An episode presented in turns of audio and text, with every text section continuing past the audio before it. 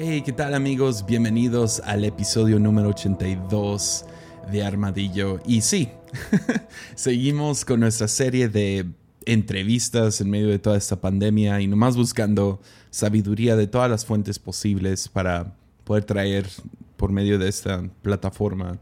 Y uh, esta entrevista, ah, no sé, fue, no sé, me encantó. Cada una me ha gustado mucho. Esta pegó duro en el corazón. Fue, fue tan oportuno y uh, es con mi amigo. Uh, no, no, sé, me siento raro llamándolo amigo. Es alguien que admiro tanto que, que es raro llamarlo amigo, pero el pastor Marco Suárez es, es un pastor aquí en, en la ciudad de Guadalajara y tienen una iglesia increíble pastoreado por un equipo y es una de mis iglesias favoritas en el mundo. Se llama Palabra de Vida, es donde también está el pastor Roberto Rembao. tienen que checar su podcast. Se llama Construyendo Liderazgo, muy muy bueno. pero en esta ocasión estoy entrevistando a Marco Suárez. No nomás es pastor, es un increíble empresario, entiende mucho el dinero y sí, nomás poder hablar con él en medio de todo esto hacerle preguntas, a lo mejor para algunos van a ser preguntas, o sea, algunas de sus respuestas son un poco complicadas, para mí lo fueron, o sea, un poco fuera de mi nivel de alcance, pero también hice algunas preguntas para la gente promedio como yo, donde a lo mejor otras personas que están en, un nivel más alto van a ver esto como, ay, pues obvio. Y, entonces traté de, de, atinarle a todo tipo de demográfica pero por favor vayan y sigan al pastor Marcos Suárez en Instagram. Él siempre está subiendo consejos financieros. También tiene ah, como que una serie de lee versículos y los manda y van a ver, tiene una voz súper, súper chida. Ojalá y tuviera una voz tan buena como la de él. Y uh, sí, yo, yo, yo quiero, yo opino que el pastor Marco Suárez nos grabe la Biblia para poder escuchar la Biblia como la voz de Dios. y, uh, pero es un, es un increíble hombre. Síganlo en Instagram, uh, Marco, Marco Suárez O. está siempre subiendo tips. Y también su esposa tiene un buenísimo podcast que se llama Lazos. Ah, Lazos de Zaira Velarde. Entonces ahí vayan y chequen eso también. Uh, síganlos, uh, escríbele. él me dijo que, que, les dijera que él está disponible para contestar cualquier duda que tengas personalmente. Entonces escríbele ahí por Instagram. Sé que vas a al tanto. Y disfruten la siguiente conversación con Marco Suárez. Ánimo.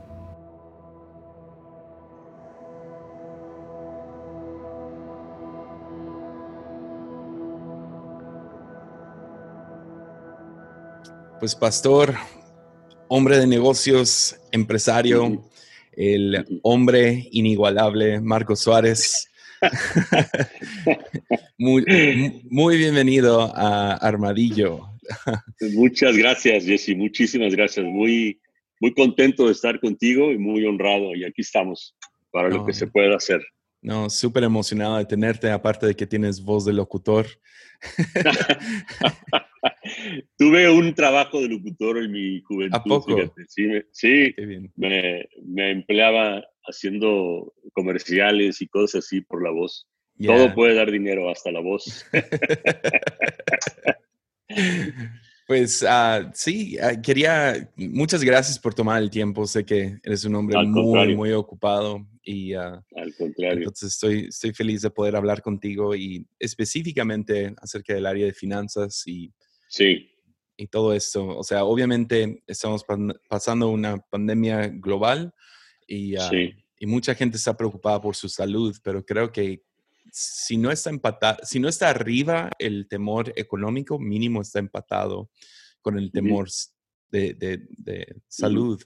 Y muchos negocios cerrando o en pausa y todo eso. Entonces, quería, quería, no sé, darte la plataforma para poder ministrar a todos aquellos que están pasando por un tiempo difícil o tienen, uh, sí, un poco de incertidumbre. Entonces, estoy tratando de ponerme en los zapatos de diferentes personas y, y hablar por ellos y, Y cualquier cosa que tengas en el corazón, tú dale. Sí, gracias. Pues sí, definitivamente estamos viviendo una situación que, bueno, nos sorprendió a todos. Fue muy repentina. Creo que todavía seguimos choqueados. Soy de la opinión de que todavía no llega a lo máximo que va a llegar, desgraciadamente.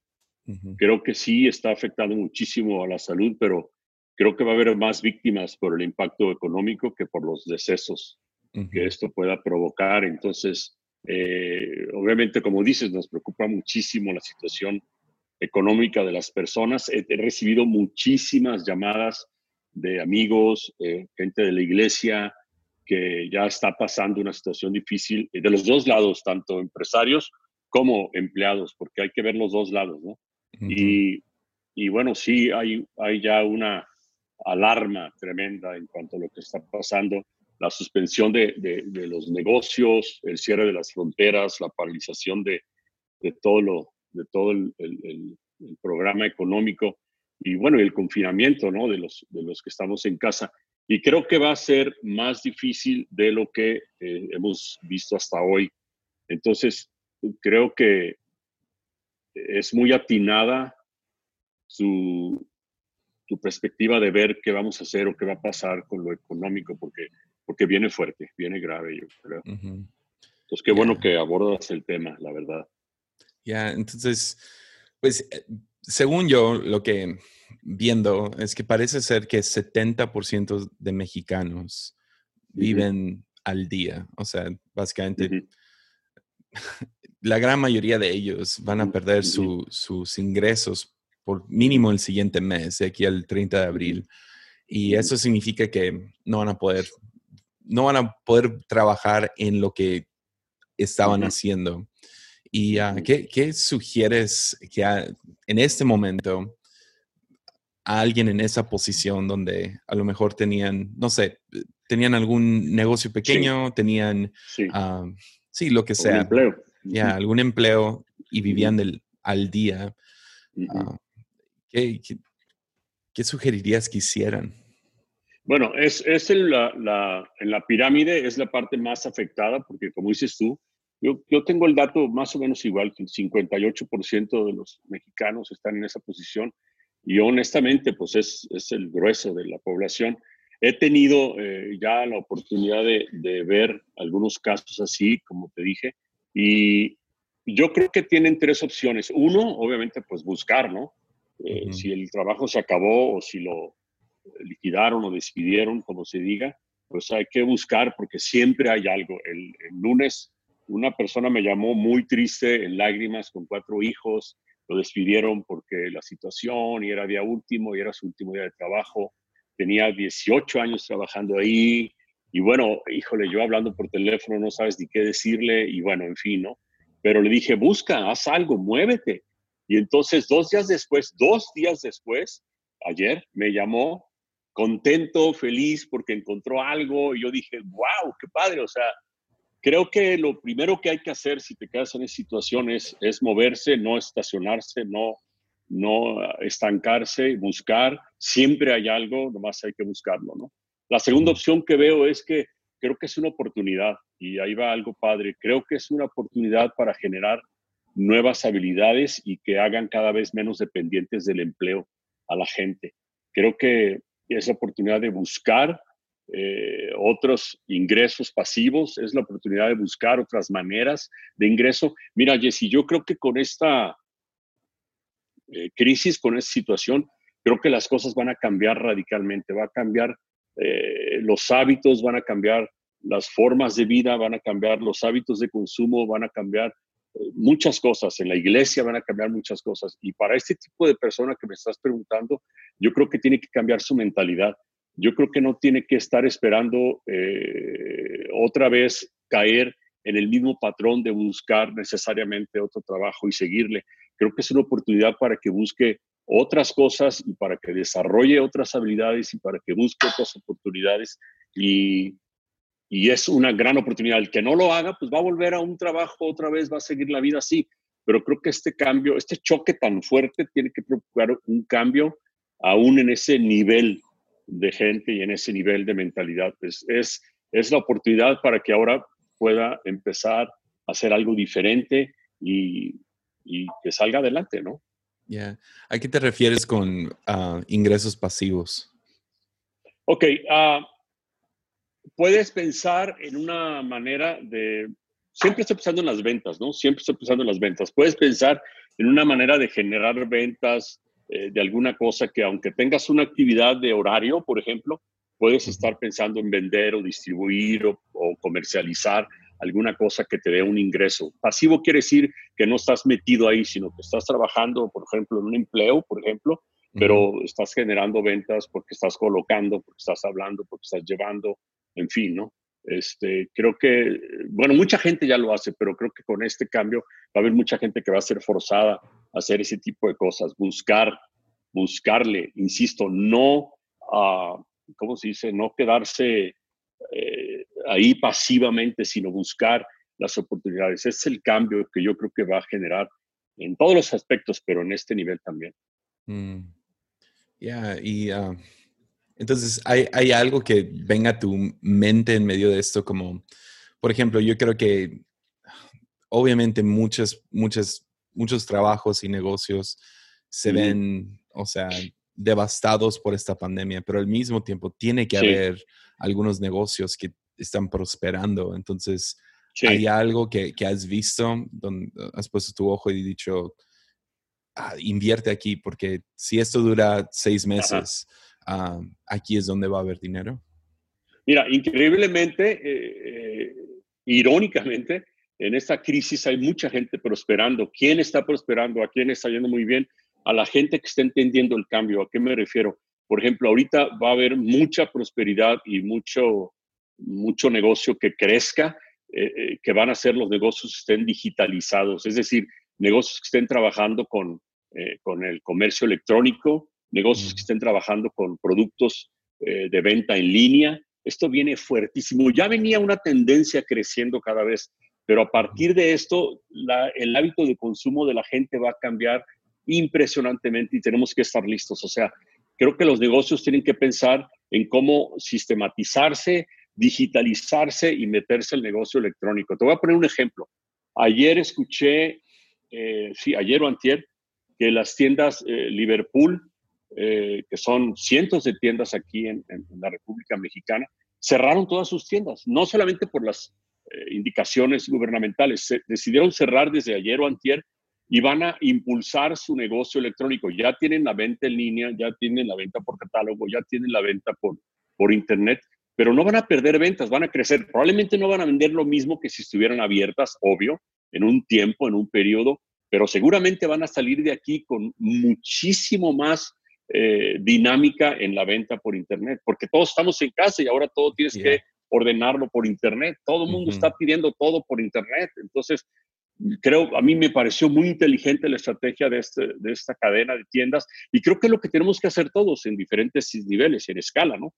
Tenemos que pensar cómo puedo colocar mi producto eh, eh, a través de Internet. vamos a ver muchísimo auge con el rollo de las, de las páginas web. Ya lo había, pero ahora va a ser impresionante porque creo que los negocios tienen que ir hacia allá. Creo que la, la, manera de hacer negocios va a cambiar y si no nos damos cuenta, el negocio, mira, el negocio que se quede va a ser el negocio que no se dé cuenta, va a ser el negocio que quiere seguir igual, pasó la pandemia y, ok, voy a seguir a lo mismo. Ese negocio se va a quedar. El negocio que prospere va a ser el negocio que se dé cuenta que la crisis lo hizo pensar cómo atravesar o cómo tengo que cambiar para atravesar este asunto. Creo que mm. los negocios que prosperen van a ser los negocios que entiendan el cambio que se está provocando, ¿no? Y lo mismo en las iglesias, pero ahorita platicamos de eso. ya, fascinante. Entonces, ah, definitivamente ves todo lo de en línea prosperando. Entonces, eso afecta muchísimo. Mucho más, porque eso es ah, todo lo que es correo, todo lo que es... Ah, Sí.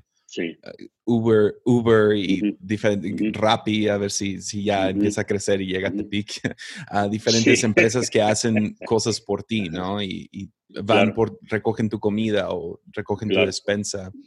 Ah, Mira, pero aún, aún negocios, ah, perdón que te interrumpa, escuché ayer, leí ayer de un, una cadena de restaurantes en, en Nueva York que el dueño estaba dando una conferencia y estaba diciendo que, y es grande, con no sé cuántos empleados, pero va a cambiar su, su, concepto de negocio y ahora se va a dedicar únicamente, ya va a cerrar los negocios y va, se va a dedicar únicamente a entregar a domicilio.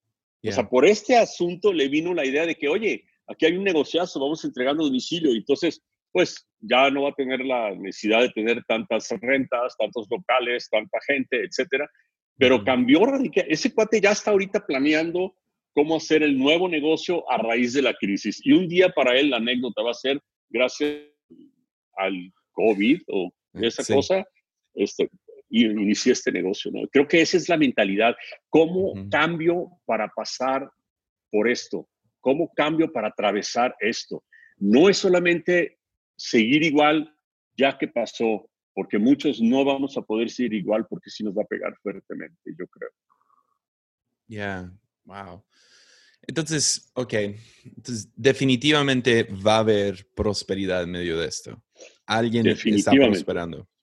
los negocios de Internet, por ejemplo, la gente está, la gente está contratando Internet, los que, no lo los que no lo tenían pagado lo están pagando para, porque ¿cómo le haces para vivir sin Internet en tu casa, no?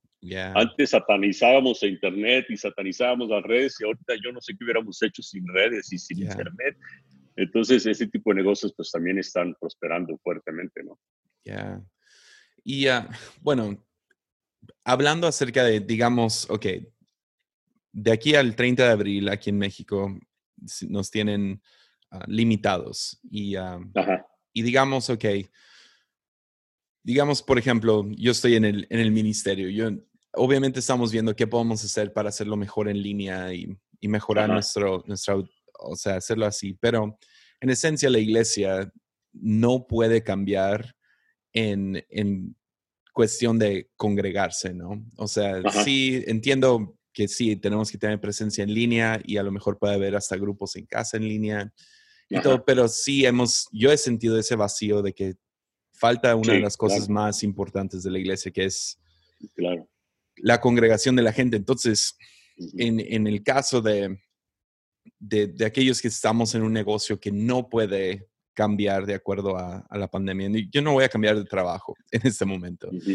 voy, a seguir lo más fiel a esto posible. Si tengo que agarrar una chamba ah, de medio tiempo por un tiempo nomás para sobrevivir, para regresar a esto de inmediato, lo voy a hacer. Pero ah, entonces esto me tiene pensando en, pues no puedo controlar todas las cosas y creo que es más obvio que nunca pero sí puedo tener, tengo control sobre la provisión o el dinero que tengo en este momento. Y ah, entonces mi, mi, pregunta para ti sería, ¿qué son las cosas más importantes que la persona promedio debería de presupuestar para sobrevivir, para aguantar este tiempo? Qué buena pregunta. Mira, Jesse, hay, ah, en una crisis como esta, se evidencia mucho más o mucho más fuerte eh, la importancia de la administración del dinero, el administrar inteligentemente, el saber administrar. Te voy a decir lo que pienso. Ah, creo que las familias, las, eh, las, finanzas personales, tienen que ser manejadas muy inteligentemente creo que aquel que tenga sus finanzas manejadas inteligentemente no va a sentir la crisis, no va a, ser tan fuerte la crisis para él, sea empleado o sea empresario, ¿eh? porque estamos hablando de que a lo mejor alguien se queda sin trabajo. Ah, que tú no tienes problema porque tienes un negocio, no. El problema del empresario es también el mismo, es la administración del dinero. Si no sabes administrar el dinero, si no lo administras sabiamente, vas a tener problemas ya sea en tu economía familiar o en tu economía de la empresa. Creo que la, la, administración inteligente es lo que puede sacar adelante a una persona. ¿Qué tiene que hacer? Bueno, obviamente evitar todo gasto superfluo, evitar todo gasto que no sea primario, evitar todo gasto que no sea absolutamente necesario. Primero. Segundo, o bueno, más bien me adelanté, lo primero es, siempre digo que lo primero es esto. Lo primero creo que es un presupuesto. Un presupuesto, apuntar absolutamente cada gasto que hago en el mes en una hoja, es lo más sencillo del mundo, pero no lo hacemos. Quizá esta crisis nos haga ser un poquito más disciplinados en ello, porque un presupuesto es un arma poderosísima para llevar nuestras finanzas inteligentemente. Si no tienes un presupuesto, no sabes el dinero, cuánto entra, cuánto sale, para dónde se fue. Por eso siempre decimos, no sé en qué se fue. Es como que no sabes si tú te lo gastaste. Pues no, pero no, pero no supe en qué. ¿Cómo? Claro que sabes. No sabes porque no apuntaste. Creo que una administración inteligente es tan sencilla como apuntar todos tus gastos en una hoja. Después, ¿qué sigue? Sumas todos tus gastos del mes. Fíjate bien. Sumas todos tus gastos del mes. Si el total de la suma excede a tu ingreso, quiere decir que estás gastando más de lo que estás gastando más de lo que ganas. Si es así, y en el 90% de los casos es así, si es así, lo que tienes que hacer es empezar a eliminar, eliminar, eliminar gastos. Esto no, ¿qué vas a eliminar? Pues no sé, ahí depende de la economía de cada familia, ¿verdad? Pero lo que no sea tan absolutamente necesario, a lo mejor eliminas por un tiempo las salidas a comer fuera, a lo mejor eliminas el cine, a lo mejor elimina, no sé, cada quien tendrá que decidir, pero te das cuenta en una suma y en una resta que estás gastando de más. Si no lo haces, vas a vivir en déficit toda la vida. O sea, cada mes te pasaste, al otro mes también te pasaste, al otro mes también te pasaste.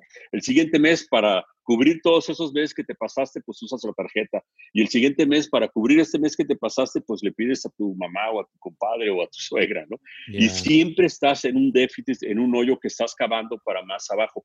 Creo que lo, lo, yo le he enseñado esto a muchas personas y tengo la fortuna de tener testimonios de que personas que hacen un, un, un presupuesto y se, y se apegan a él disciplinadamente, eh, maduramente, tienen al rato hasta sobrantes para ahorrar. Me consta en muchísimos casos, porque creo que es la solución. Lo que pasa es que no nos gustan las soluciones fáciles, ¿no? Tan simplistas, pero para mí el, el, la solución es una administración inteligente de, de, nuestros recursos, ¿no?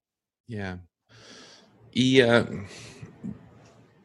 entonces, digamos ahorita en la crisis, ¿qué, serían los, los puntos principales? O dirías, estas tres cosas tienes que presupuestar, todo lo demás puede estar en pausa. O no sé, puede ser tres, cinco, no sé, uno. pues no sé. Yo creo que, insisto, dependiendo de la economía de cada, de cada familia, de cada, de cada persona, ¿no? pero creo que ahorita no es momento para comprar ropa, para comprar zapatos, para gastar en, cenas o comidas fuera de casa eh, costosas, este, no sé, cosas que, cosas que si no las compras no te pasa nada y puedes seguir viviendo. Pero no puedes dejar de pagar la colegiatura, no puedes dejar de pagar la luz, el, celular, el cable, la comida. Obvio, es obvio, es muy obvio. O sea, cosas que, que si no las compro hoy, no la, puedo, no la he podido comprar porque tengo 30 días dentro de la casa, pues no la voy a comprar y tampoco la voy a comprar por internet. Pero, híjole, ojalá que fuéramos conscientes de que esta es la fórmula del éxito para las finanzas personales. Esta es, vivir, vivir con menos de lo que ganas es la fórmula para un éxito financiero, ya sea personal o de empresa. Vivir con menos de lo que ganas, ahorrar, tener tu presupuesto, y mantenerte sin deudas, mantenerte sin deudas. Nos endeudamos porque gastamos más de, lo que ganamos. Ya, súper bien. Y e, esta ha sido una de mis preguntas en este tiempo. Esa es, más personal. ¿Qué tan sabio sería vender algo que tenemos por un poco de efectivo en este tiempo? O sea, es... Eh, o bueno, creo que sería mejor así. ¿sería más sabio recortar egresos o vender cosas para mantener ciertos, ciertas cosas en la vida? Obviamente, obviamente la respuesta tú la diste en la pregunta, es mejor recortar el gasto, pero si la deuda que tienes o, si tienes una deuda y esa deuda se está incrementando por algún interés o alguna cosa de ese tipo y tienes algo para vender, yo lo vendería para desendeudarme, para quitarme la deuda. Pero si no hay deuda y, lo único que tienes que hacer es recortar gastos para, para soportar la crisis, la situación, etcétera, yo no vendería. Es muy difícil hacerte de cosas. Hay que, siempre tienes que dejarlo como última opción, venderlo, porque para volverte a hacer de algo es muy difícil. Sin embargo, si es para, para solventar una deuda que tengas, yo prefiero no tener deuda que tener algún, algo que, cueste, ¿no? Algo que ah, me dé valor. Súper. Muy buena respuesta. Muy buena. Ah, y,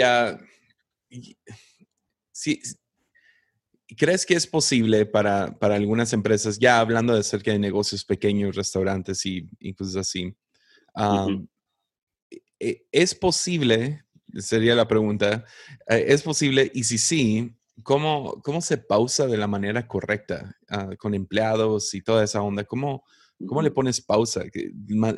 ¿Te mantienes pagándole a empleados? ¿Les das algún tipo de, de no sé, como ah, le das un 20% para mantener su trabajo ahí? ¿Cómo, debería pausar? Ah, mira, estamos viviendo una recesión o lo que también le llaman una desaceleración y va a ser fuerte, por cierto, muy fuerte. Eh, entonces, los negocios no es que los vayamos a pausar o que tengamos la opción de pausarlos. Los negocios se van a desacelerar, es decir, van a, va a bajar el ritmo de, de, velocidad mm. del negocio solito, o sea, no, no es una opción que uno pueda tomar. Ya empezaron los negocios a, a estar mucho más lentos y con recesión. Eh, si la pregunta está enfocada a cómo le voy a hacer con, eh, con menos ventas y los mismos gastos, esa es una excelente pregunta porque desgraciadamente hay que ponernos también en los zapatos de los empresarios. Desgraciadamente, si el negocio no tiene ventas, no tiene consumo, no tiene ingresos, no tiene utilidades, pero sí tiene los gastos, el empresario se va a ver la necesidad en la necesidad, la mayoría de ellos, de tener que empezar a despedir gente o en el...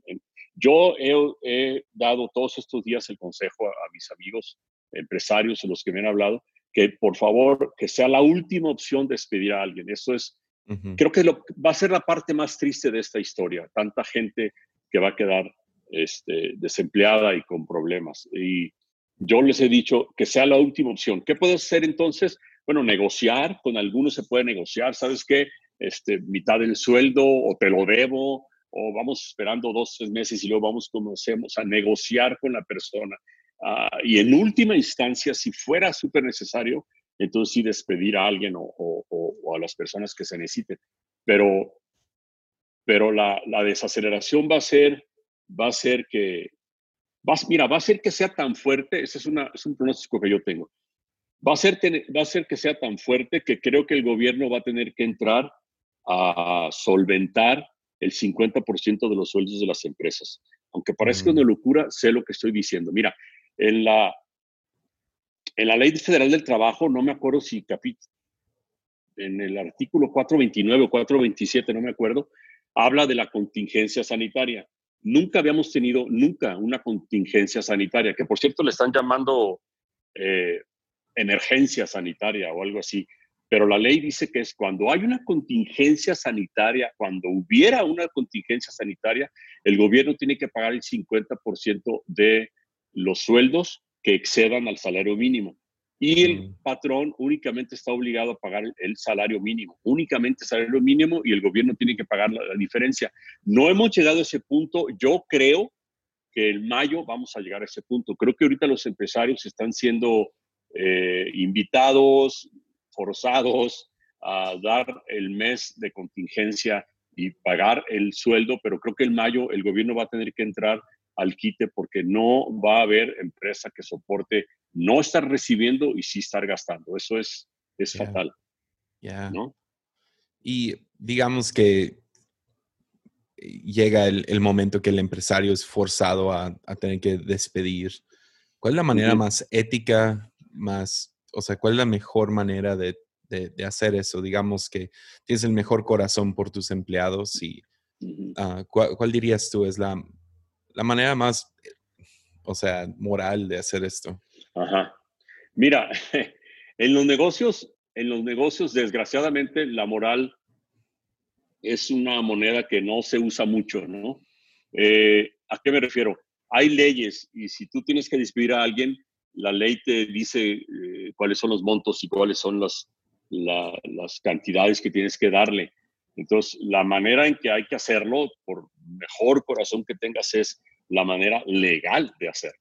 O mm. sea, todos los empresarios quisiéramos decirle al empleado, oye, vete, no tengo dinero, o te doy solamente el 20% de lo que te toca o el 50%, pero entonces hay que voltear del otro lado. El empleado no puede irse a su casa sin, sin un soporte para que viva mientras encuentra otra cosa.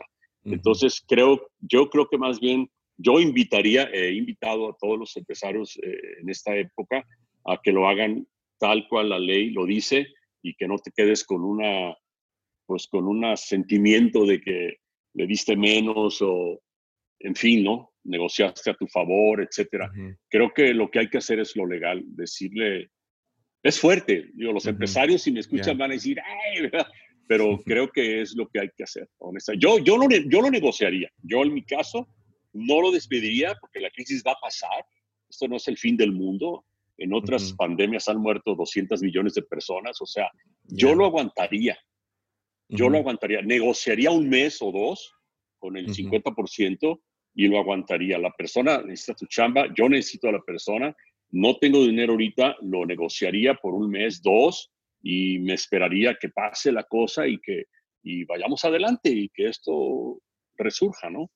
Ya, yeah. súper. Pues uh, que me lleva a, a lo mejor lo, lo que más me, me, da miedo en este tiempo, por lo menos para mis seres queridos, gente que, que son cercanos a mí, y es el tema de crédito, préstamos, deudas, porque yo he recibido fácil en la última semana a lo mejor ocho llamadas de bancos ofreciendo créditos, préstamos y, uh, y sí, o sea, si uno está viendo el futuro y te dicen un mes, dos meses, tres meses que no va a entrar dinero, ah, es tan fácil en este momento decir, no, pues tomo un préstamo de X dinero y ya que se solucione todo lo...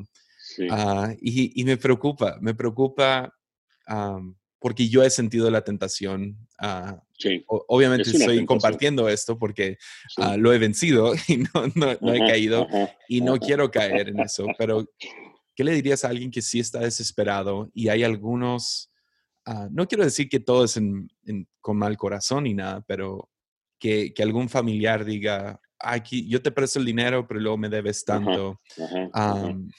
porque creo que va a haber gente que se va a aprovechar de este momento, ¿no? Sí, definitivamente. Bueno, mira, la, el primer, eh, la primera cosa, el primer principio sería, eh, en cuanto sea posible, no hay que tener deudas. Sin embargo, en, la, segunda cosa que yo diría es, si tienes la necesidad de salir de un compromiso, de pagar, de esto o lo otro, sí, sí puedes adquirir una deuda, no es, no es pecado tampoco, ¿no? Uh, nomás hay que pagarlo. Pero lo primero es tratar de no tenerlo. Lo segundo, si es súper necesario, eh, está bien obtenerlo. Pero, pero tienes que hacer, por eso he hablado de la administración inteligente. Si tú tienes la capacidad de pagar el crédito, pues es una herramienta que la, economía ofrece. Una tarjeta de crédito, ya tomo un crédito y luego lo pago, pero si tienes para pagarlo. El problema de nosotros es que tomamos una tarjeta, tomamos el dinero y no sabemos cómo lo vamos a pagar. Mm. Ese es, eh, ahí es cuando una persona cae en problema. O sea, si tomas un préstamo y tienes en tu presupuesto asignada esa cantidad mensual para pagarlo, está perfecto. El problema es cuando no sabes ni cómo le va a hacer para pagarlo, solamente recurres a tomar el préstamo para salir del problema y luego tienes otro problema, ¿no? Entonces, pues es tapar un hoyo para destapar otro. Yo siempre he dicho eh, que las tarjetas de crédito son como las motocicletas. Si las sabes usar, está bien, pero si no las sabes usar, es fatal. O sea, te puedes dar un trancazo tremendo porque las tarjetas de crédito pueden hundirte tremendamente. Pero insisto, todo está en que presupuestes y que sepas que el préstamo que estás adquiriendo tienes dinero para pagarlo. Ya, ya. Y ah, entonces, igual no sé, creo que eso es relativo a cada persona, pero ¿tienes algún consejo para, para alguien que tenga una deuda en este momento y o sea, es como ya tenía un problema y ahora viene una pandemia por encima de ese problema. Ah, ¿Tienes alguna, algún consejo para ellos? Sí, que renegocien su deuda, absolutamente todos. Vamos a tener que hacerlo. Yo creo que eh, no nos va a quedar otra, ni, ni a la gente, ni tampoco a las instituciones. financieras. Eh, de hecho, están ofreciendo ellos una, una especie como de tregua para que no pagues un mes, cuatro meses, seis meses, no sé. Pero no se va a poder, o sea, no se va, nadie va a poder seguir pagando lo que estaba pagando si la situación está como está. Entonces, renegociar la deuda, enfrentarla, ser responsables, ser maduros, ser eh, cristianamente responsables y pagarla. No se vale decir, no te puedo pagar por, por, por la crisis. Se vale decir, no puedo en este momento, espérame, vamos negociando, te doy menos del abono que te estaba dando, etcétera, etcétera. Renegociar, pero pagar, porque la Biblia dice que no debemos deber nada. Y cuando dice eso, yo creo que quiere decir que no debemos dejar de pagar lo que debemos. y, yo les diría eso, que renegocien su deuda. Ya, súper. Y pues aparte de ser un, un, increíble hombre de negocios, eres pastor en una iglesia, una iglesia muy buena, palabra de vida aquí, aquí en Guadalajara. Y ¿qué, no, sé, yo no tengo ni una pregunta, nomás quiero que hables acerca de iglesias y finanzas en este momento. Ah, ¿cómo, ves la iglesia? Eh, la iglesia en relación a finanzas es interesantísimo porque creo que a la mayoría de las iglesias, no, no todas, pero creo que nos agarró de sorpresa este asunto porque eh, financieramente, en finanzas en las iglesias, dependíamos mucho de que los congregantes llevaran su diezmo o su ofrenda los, los días de reunión. Y ahora que no hay reuniones, pues estamos así como que, hey, ¿qué onda con la lana? ¿Dónde está? Y andamos casi, casi hablándoles a los miembros para que... Pero ahí hay un cambio. ¿Cómo le vamos, qué, vamos a cambiar para que sea, para que sea eh, inteligentemente productivo todo lo que es finanzas en las iglesias? Por ejemplo, yo me junté con un amigo que es, es muy inteligente y se dedica a este asunto de las aplicaciones y él está haciendo una app para iglesias. Y esta mm. app tú vas a poderla bajar en tu teléfono y das de alta tu cuenta, crédito, tarjeta de crédito, débito, o de chequera, lo que sea. Y mm. entonces en tu app tú vas a poder diezmar o ofrendar e incluso tiene una, una, una opción de recurrente, se llama, que tú le puedes decir a la app, eh, cárgame X cantidad cada lunes o cada día 30 o cada día 15. Pero todo esto nació por la crisis. Si no hubiera sido por la crisis, no se nos ocurre una app de esa manera, ¿no? Entonces, creo que las iglesias estamos sufriendo ahorita financieramente, insisto, porque no tenemos el nivel de ingreso que teníamos antes.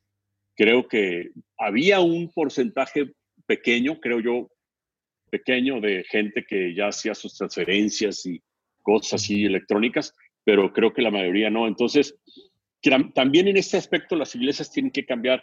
Yo creo, Jesse, y, y es una opinión, eh, bueno, orando y viendo todo lo que está pasando, creo que la iglesia tiene que cambiar también con este asunto de, la crisis. Creo que le va a dejar a la iglesia eh, muchas oportunidades. No estoy hablando de cambiar el mensaje, pero sí creo que tenemos que cambiar la manera de, llevar el mensaje.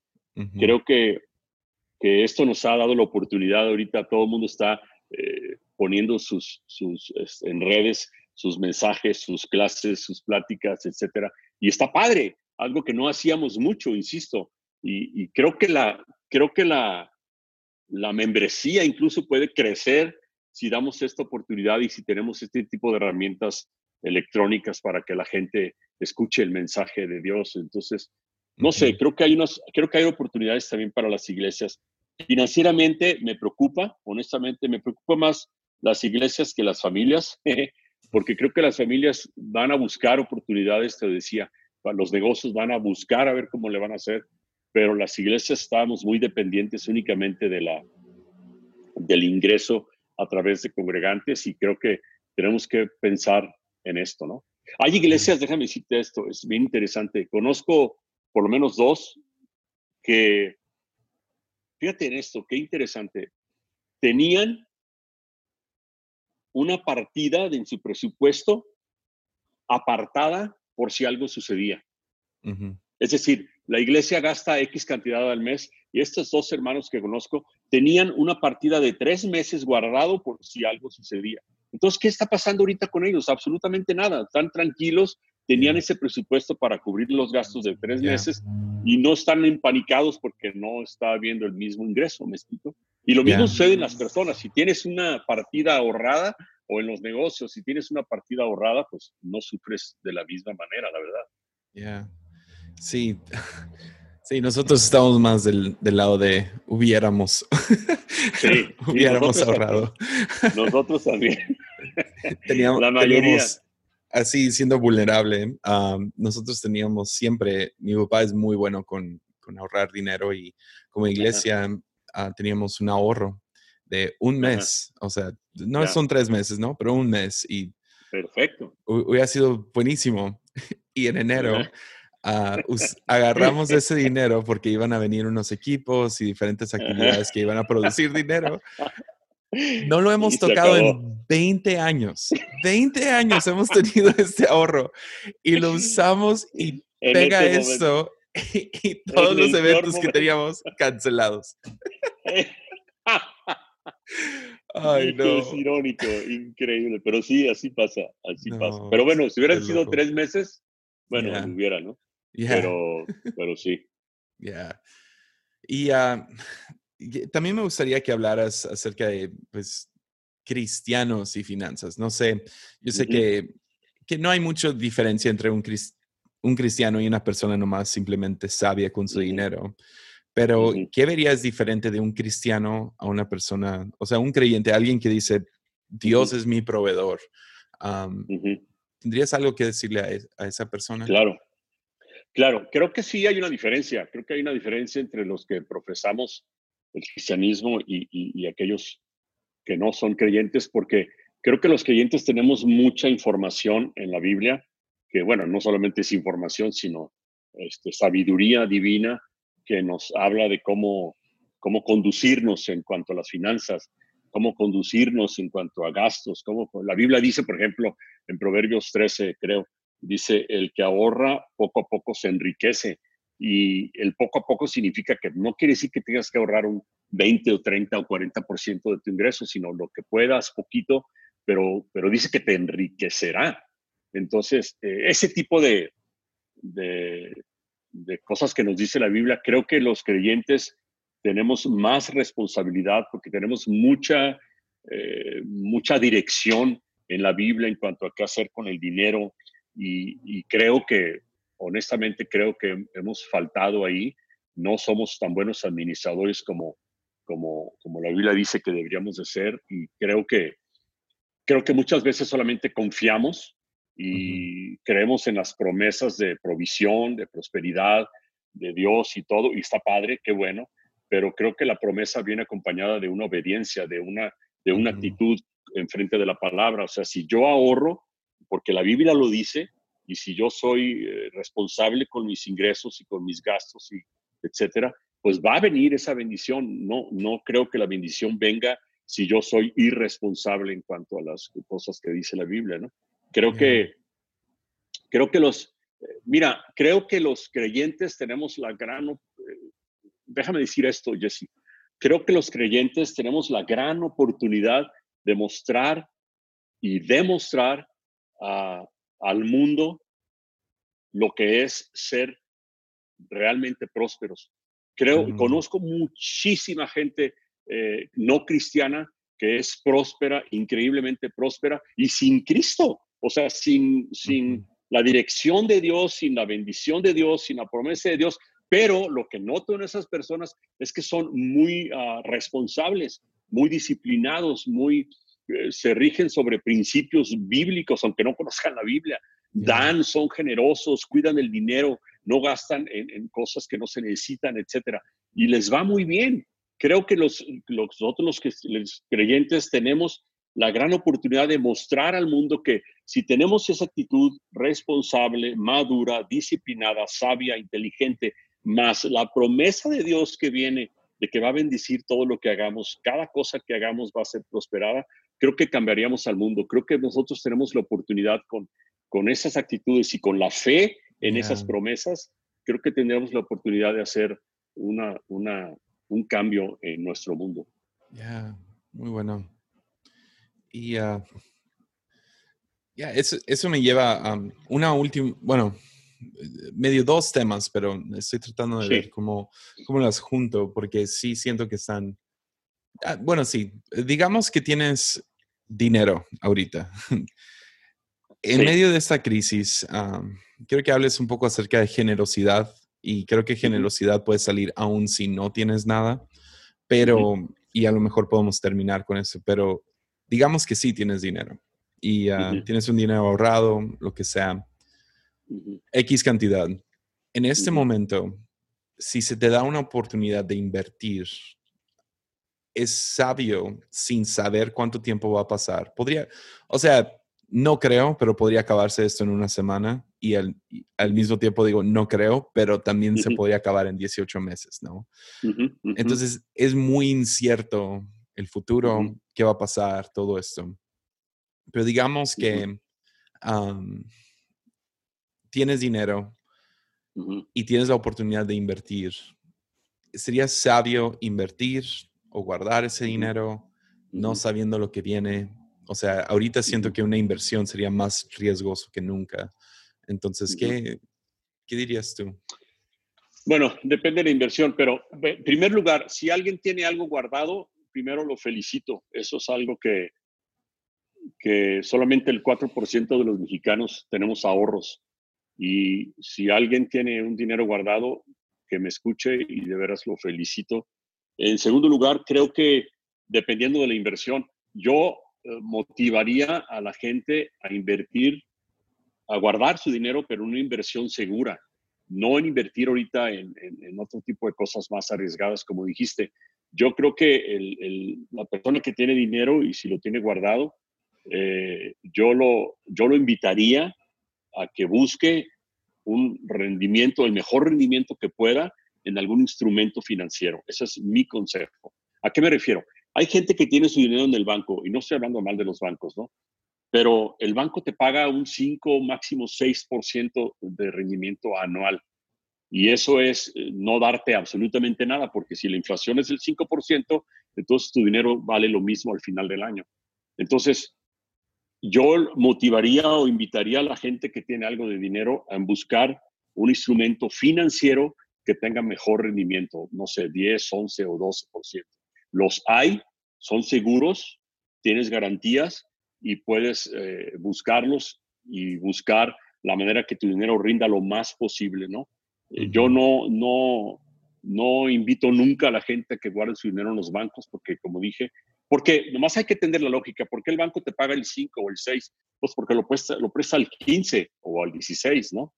Y hay instituciones financieras, hay muchas, muy seguras, muy confiables, que puedes guardar tu dinero ahí y te dan el 10%. ¿Por qué? Pues porque ellos lo prestan al 20 o al 25. Entonces, es muy sencillo y es absolutamente legal y todo, ¿no?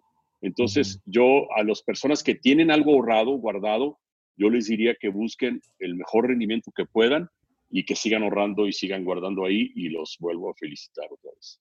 Ya. Que me lleva a lo último, último tema que quiero hablar, que sería generosidad, ¿no? Creo que una de las cosas que sí nos separa como creyentes o seguidores de Jesús es, somos llamados a ser generosos. Y tú eres una de las personas más generosas que conozco. Ah, tanto oh, con la iglesia como con otros, y, ah, y admiro mucho ah, tu, tu, corazón al respecto. O sea, sé que hasta tienes dinero presupuestado para ser generoso. Y bueno, he escuchado rumores, tú no me lo has dicho, pero, pero no sé si pudieras hablar un poco acerca de generosidad en medio de, momentos como este. No más que, ¿cuáles son tus pensamientos? Ah, híjole, Jessy, es un tema muy, es un tema muy sensible para mí, porque creo que la generosidad no es un mandamiento, creo que la generosidad es un reflejo de lo que Dios hizo por nosotros. Creo que cuando Dios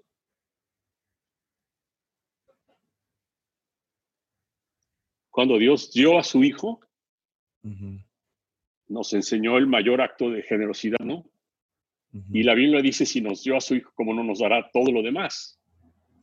Eh, yo cuando recibí revelación de, este, de, este, de, este, de esta enseñanza de la generosidad, pues lo primero que pensé fue en, pues en eso, en ser generoso, en ser, en ser como Él y en hacer lo que Él hizo. Y, Y pues la verdad es que me, pues me ha bendecido mucho Dios, me ha bendecido mucho por su gracia, por su favor. Eh, nunca lo hice para recibir, porque cuando se, es generoso hay que dar, no hay que prestar. Mm. A veces damos esperando que te den otra vez. Y cuando haces eso, estás prestando, no estás dando. Pero mm. nunca lo hice por recibir, pero, pero sí fui muy fuertemente tocado por, por Dios para dar y, bueno, insisto, no hay que verlo como un mandamiento, como una obligación, como una, como una regla del, del cristianismo, de una regla religiosa. Hay que verlo como un reflejo de lo que Dios hizo por nosotros y, y creo que viéndolo así hay que dar todo lo que tenemos. Conozco gente, yo no, pero conozco gente que, que reparte el 90% de su ingreso y vive con el 10%. Conozco gente que me ha dado unos testimonios increíbles y, si quiere, te puedo, puedo tomar otros minutos, dos minutos más. ¿Puedo? Tú dale. Sí, uh, mira, yo tenía, tenía 24 años cuando, uh, hace muchos años de esto, eh, estaba con un hermano que era un empresario mucho mayor que yo, muy acaudalado. Y entonces ah, fuimos a ver a un pastor que estaba en un problema muy serio. No tenía seguro de gastos médicos y tenía que operar a su hijita del corazón. Entonces, este hombre, delante de mí, sacó dos cheques y los firmó en blanco. Y los dobló y se los dio a esta persona y le dijo, toma, llénalos de la cantidad que sea necesaria.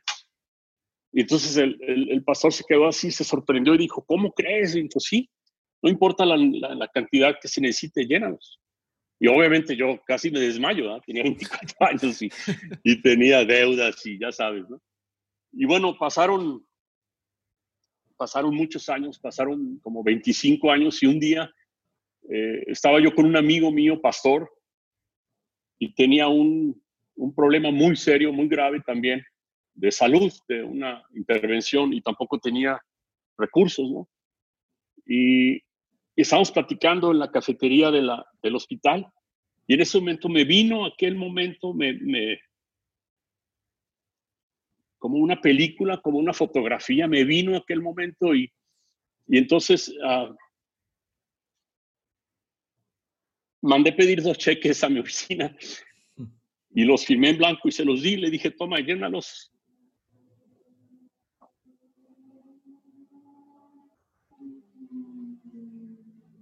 Por la cantidad que sea, le dije, llénalos. Y mi, mi conmoción fue porque Dios me dio la oportunidad de hacerlo. Fue cuando yo dije, wow. O sea, Dios me dio chance de hacer algo así que yo había visto 25 años antes y, y fui muy feliz al hacerlo. ¿no? No, yo no pensé en ese momento en la felicidad que le causaba a él o en la salud que le causaba a su familiar. Lo pensé en la felicidad que me dio a mí, que Dios me diera esa oportunidad. Y bueno, lo comento porque creo que debe ser algo que nazca del corazón. Creo que debe ser algo que nazca de la, de la relación que tenemos con Dios. Yo no puedo entender no puedo entender a personas que no diezman, que no ofrendan, que no ayudan. No entiendo, no, no sé, no sé.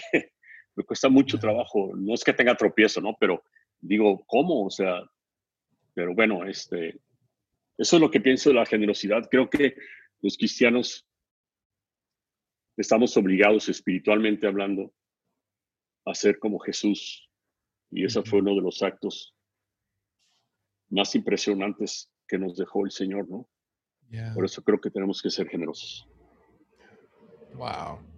Perdóname. No, no, no, muchísimas gracias. Ah, gracias por tomar el tiempo y, sí, ministrarnos en medio de esto. Y no sé si tienes una última cosa que quieras decir acerca de la pandemia en sí, algún ánimo a todos los que nos escuchan.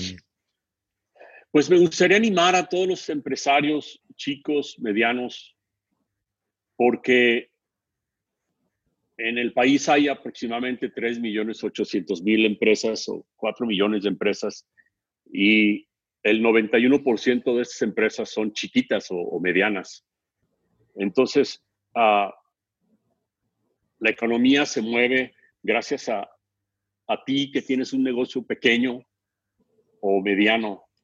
Y somos los que movemos la economía en el país y a pesar de que nos va a pegar muy fuerte esto, yo, yo quisiera animarlos a, aguantar, a saber negociar, a ser inteligentes, a ser valientes, a tener carácter, a tener inteligencia financiera para enfrentar el asunto y a que sobre todas las cosas tengamos confianza en que estamos en manos de Dios. Fuimos advertidos de esto.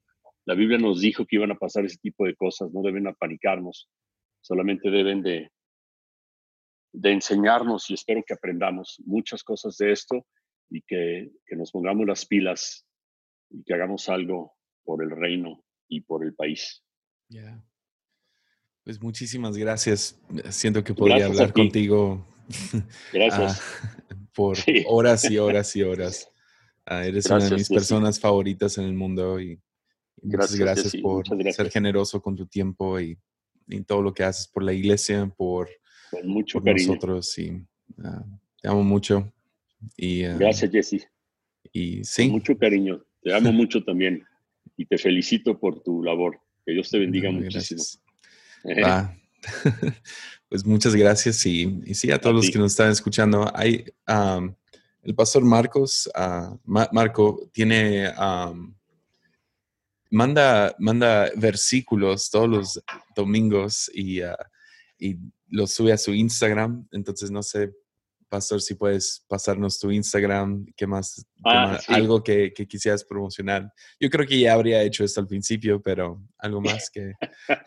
no, Instagram es Marco Suárez, también Facebook, Marco Suárez. Y bueno, ahí estoy y cualquier cosa que quieran en lo personal, estoy encantado de ayudarles, apoyarles, a cualquier consejo, cualquier asesoría, cualquier cosa. Estaría encantado de hacer algo por ustedes. Ya. Y sí, pues ah, sí, ahí pueden ir a mi Instagram. Yo creo que ya va a estar algo ahí compartido de su perfil. Si no, Marco Suárez, tu nombre pegado nomás, así es. Ajá, Marco Suárez, sí. Marco Suárez. Entonces, uh, pues muchísimas gracias y uh, gracias espero, a ti, Jesse. espero ya verte pronto, ahora que se acabe la, la, cuarentena. La, la cuarentena. nos vemos pronto. Un abrazo fuerte. Ah, chido. Pues, gracias. Ánimo.